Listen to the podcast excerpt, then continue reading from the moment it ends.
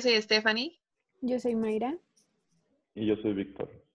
Y aquí estamos de nuevo en punto y coma. Bueno, el día de hoy hablaremos del filme de la que es llamada Temporada de Patos. Esta película es dirigida por Fernando Eimk.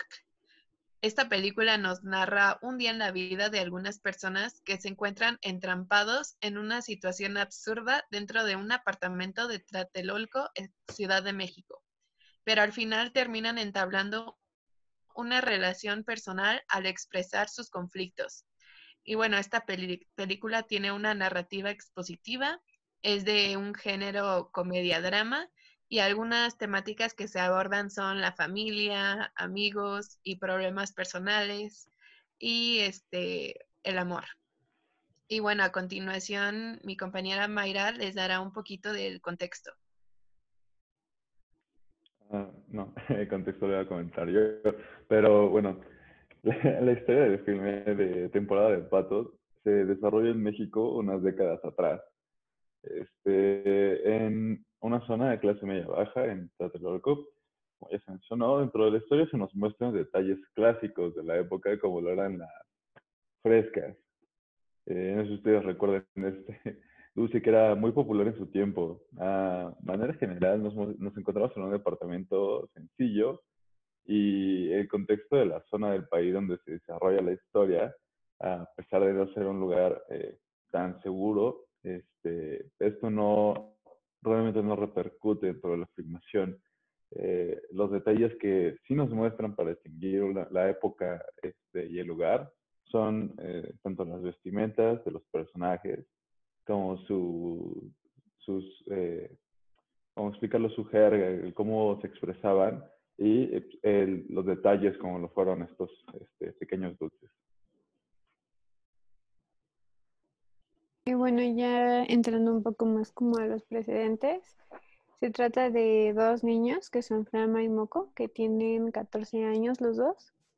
En algunos comentarios pues nos damos cuenta de que son amigos desde que eran pequeños bueno, en esta peli se encontraron los dos juntos en el departamento de uno de ellos, pero la mamá sale a trabajar, supongo, y pues se quedan solos. Les da dinero como para que compren comida y a ver qué hacen, ¿no? Y pues resulta que al final no solo estarían ellos solos, porque llega una vecina que es Rita, pero llega con la excusa de que quiere preparar algo en el horno de ellos porque el de ella no funciona, ¿no? Entonces, pues queriendo y no, la dejan pasar. Y después deciden ellos pedir pizza para comer y ellos como que tenían esa costumbre de contarle el tiempo a los repartidores para ver si sí llegaban a tiempo y si no, pues no pagarles, ¿no? Y pues ellos dicen que el repartidor no llegó a tiempo, no le quieren pagar, el repartidor se queda ahí como pues de que estos niños no se van a salir con la suya y sí me van a pagar la pizza. Pero pues se queda mucho tiempo ahí con ellos y nada más nada y deciden como pues arreglarlo con un juego, total que pierden repartidor me parece, o los niños, ya no me, ya no me acuerdo muy bien. Pero pues aún así, aunque la apuesta ya tuvo fin, no importa y el repartidor se sigue quedando ahí con ellos por alguna razón. Y bueno, pues ya al final resulta que la vecina no estaba preparando como unos brownies simples, sino que tenían marihuana y pues terminan todos drogados. Y gracias a esto podemos saber de pues de ellos, de lo que están pasando. Por ejemplo, el divorcio de, de uno de los padres de uno de los niños, la sociedad, la soledad la confusión entre el amor que tiene uno de esos niños porque por sus preferencias sexuales no están como muy definidas y tienen dudas.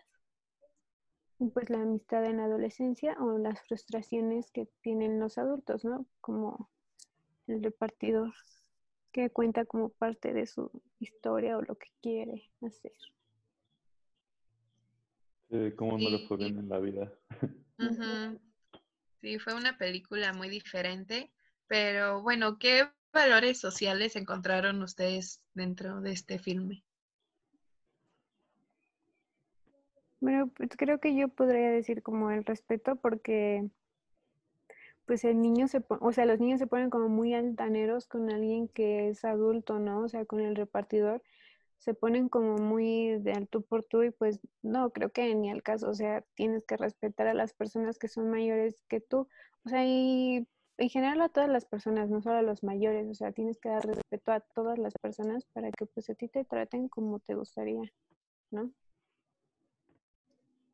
Sí, además a un pobre señor que nada estaba haciendo su chamba. Ajá, o sea, él solo iba a entregar una pizza, pero pues se pusieron súper groseros los niños, a mi parecer, o sea. No, sí, sí, fueron muy manchados. Creo que también, por ejemplo, yo este, encontré la parte de la amistad y de la empatía, porque eh, pues me gusta mucho la parte de cómo los niños se pueden pelear, se pueden a veces llevar mal, tener sus conflictos, pero al final pues siempre están ahí como el uno para el otro. Y al final la empatía, porque ya cuando están ya medio drogados, empiezan a, aceptar sus, sus trapitos y pues como que empiezan a entender por qué el niño es tan grosero, porque pues, sus papás están pasando por un divorcio y están afectando mucho a, pues, a la estabilidad emocional del niño. Y pues el señor que obviamente pues también tiene muchos problemas, ¿no? O sea que no, a veces no puede aguantar estos abusos que a veces son comunes para los repartidores, pero que, o sea, se le ha pasado tan mal que pues, simplemente ya no aguanta. O de la niña que no, nadie la cuidaba en su casa y pues necesitaba atención de, de otra parte. Creo que aquí también podemos encontrar ahí ligado lo que es la confianza, porque pues en sí, como ustedes dicen, al no tener a alguien ahí con ellos que, que los entendiera o así, llegaron a tener confianza entre ellos mismos al platicar de sus problemas, de cierta manera de desahogarse, ¿no? Y sentirse como queridos o escuchados, ¿no?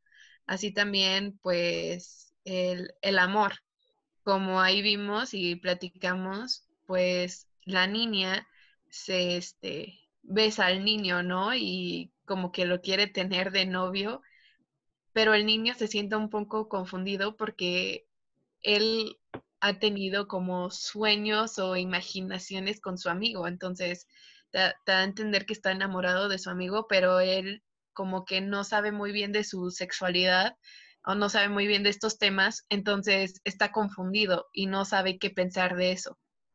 Aparte me da mucha risa eh, la escena en que el niño le empieza a contar a su amigo de disque cómo fue el beso, pero nada que ver, o sea, el beso fue como de lo más inocente de la vida y el niño se debrayó un buen, entonces, no sé, siento que a lo mejor también eso fue porque, pues al sentirse como con esa espinita de, de que su amigo le gustaba algo así, y de que en algún momento haya hecho algo o dicho algo que a su, a su amigo le, le diera como el, la idea de que, ah, qué tal que le gustó a mi amigo, ¿no? Y como con sus ganas de, de negarlo o algo así, pues se lo cuenta, ¿no? Para que quede claro que a él le gustan las niñas y pues que no hay que ver.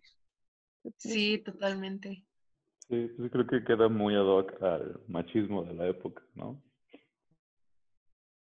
Sí, yo creo que sí. ¿Y qué opinan de la película? ¿Les gustó o no les gustó? A mí no me gustó. o sea, yo no la recomendaría porque, pues no sé, a mí, a mí no se me hizo entretenida y a lo mejor a algunas personas les puede como resultar difícil de comprender porque, pues creo que el mensaje que te intentan dar, pues no, no lo puedes percibir como tan fácil, a diferencia de otras películas, ¿no? Que también te dan como el mismo mensaje, pero pues te llega más directo. Igual este, creo que igual puede parecer aburrida porque a diferencia de muchas películas, esta solo está en, están en un departamento con cuatro personajes y no hay más. Entonces. Sí, esta película tampoco es algo que volvería a ver. Mm, es algo rara, pero siento que de cierta manera va acorde, porque quisieron hacerlo como en la vida cotidiana de algunas familias o algunas personas de la Ciudad de México y bueno, que de alguna manera u otra, que fue muy extraña, o sea, se encontraron y como que se apoyaron entre sí. Entonces, como que puedo ver un poquito, pues ahí bien la forma en que lo llevaron, pero pues sí, no es una película que me haya agradado mucho. Pero bueno, así como dices, Mayra, ¿no? Que, o sea, al fin y al cabo creo que esto se refería a que querían como que sacar sus problemas internos y tener confianza en alguien, platicar con alguien, desahogarse. Y bueno, pues siento que a mucha gente sí le ha gustado esta película, porque bueno, al ver muchas reseñas y aparte comentarios que venían abajo de la película, les parecía impresionante. Entonces, yo creo depende el público que lo vea, este, pues si le va a gustar o no. Sí, estoy de acuerdo. A mí me pareció una película bastante extraña. Me gustó ver los detalles de la época, como las, frescas, me dio risa, yo ni me acordaba de que existían. Este, pero sí considero que la película puede ser un poco controversial, porque sí es, eh, no, no, no se entiende qué es, qué es lo que quieren demostrar hasta el final de la película.